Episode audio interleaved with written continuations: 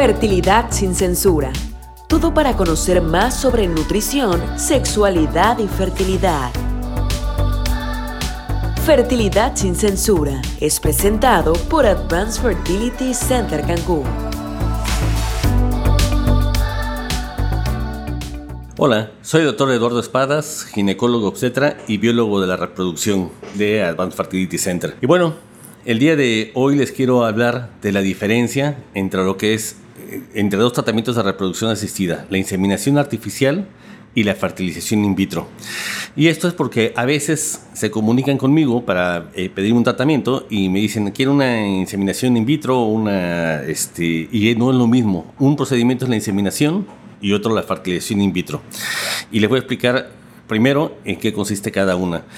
Las indicaciones son diferentes. Por ejemplo, para una inseminación, lo ideal es que la mujer tenga menos de 38 años, que no se haya hecho ya eh, cuatro inseminaciones este, previas, o sea, el número máximo de inseminaciones que recomendamos son cuatro, así se hayan hecho en diferentes lugares, porque después de cuatro inseminaciones la probabilidad de embarazo es muy baja. Otros requisitos que debe de cumplir la pareja es que tengan las dos trompas uterinas permeables, que no tengan infecciones, que hormonalmente estén bien y que el semen, aunque tenga algunas anormalidades, eh, el problema masculino sea leve, porque si no, los espermatozoides no van a ser suficientes para eh, poder cumplir su cometido, que es fecundar el óvulo. Entonces, si se cumplen esos requisitos, mujer menor de 38 años, este, no tener más de cuatro inseminaciones, que sean trompas uterinas y útero normal,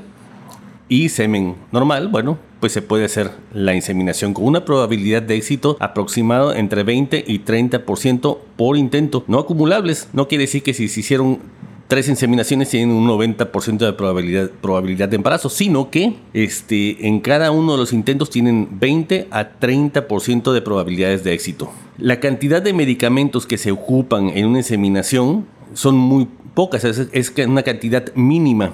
Y si ocupamos medicamentos porque se ha visto que mejora la, posibilidad de éxito. Entonces, siempre vamos a hacer una estimulación leve para obtener uno, dos folículos para poder hacer esa inseminación. Si logran crecer dos folículos, la probabilidad de embarazo es mayor.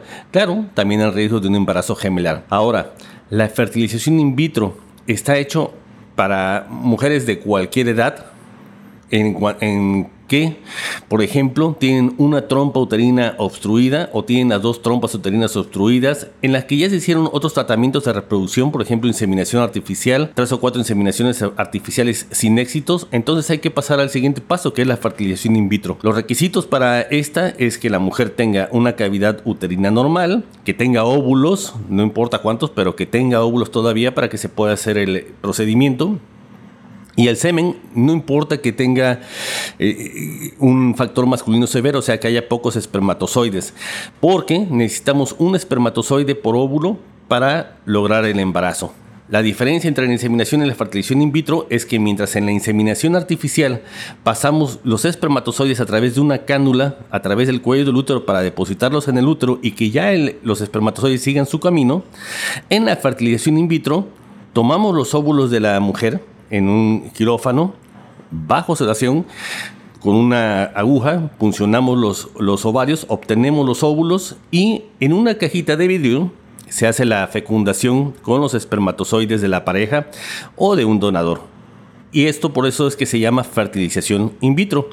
Ya después el desarrollo de los embriones no se hace dentro del cuerpo de la mujer, sino en una incubadora durante 5 a 6 días para que esos embrioncitos crezcan y una vez que estén listos se puedan ya sea transferir dentro del útero de la mujer y lograr el embarazo o congelarlos y guardarlos para ponerlos en una fecha posterior. La ventaja de, obtener los embriones de esta manera es que también se les puede hacer estudio genético antes de implantarlo, lo cual es muy útil en mujeres de más de 40 años, por ejemplo, o en varones que tienen muy pocos espermatozoides móviles o con muchas formas que son anormales.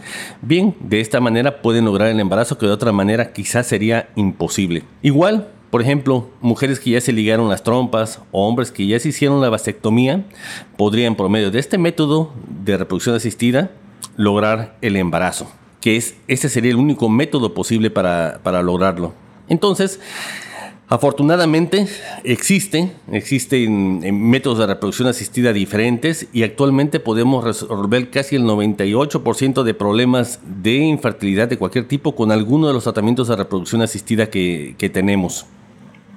Entonces, bueno, pues yo los invito a que si tienen un problema de reproducción que no han logrado el embarazo, bien, acudan con los especialistas en reproducción asistida por ejemplo, aquí en la clínica somos tres biólogos de la reproducción, tres especialistas, que les podemos contestar todas las dudas que tengan, hacer un estudio diagnóstico preciso y determinar si son candidatos a uno u otro procedimiento, recomendarles el procedimiento que más les conviene a ustedes, darles los porcentajes de éxito en su caso en particular y una vez que ustedes decidan qué tratamiento les, les, gusta más o qué tratamiento les conviene más de, acuerdo a sus posibilidades, bueno, hacer el intento para eh, embarazarse. Bueno, pues muchas gracias, espero haber contestado algunas dudas. Si tienen más dudas, ya saben, pueden inscribirnos, pueden hablarlos y con gusto les resolvemos las dudas que ustedes tengan. Muchas gracias.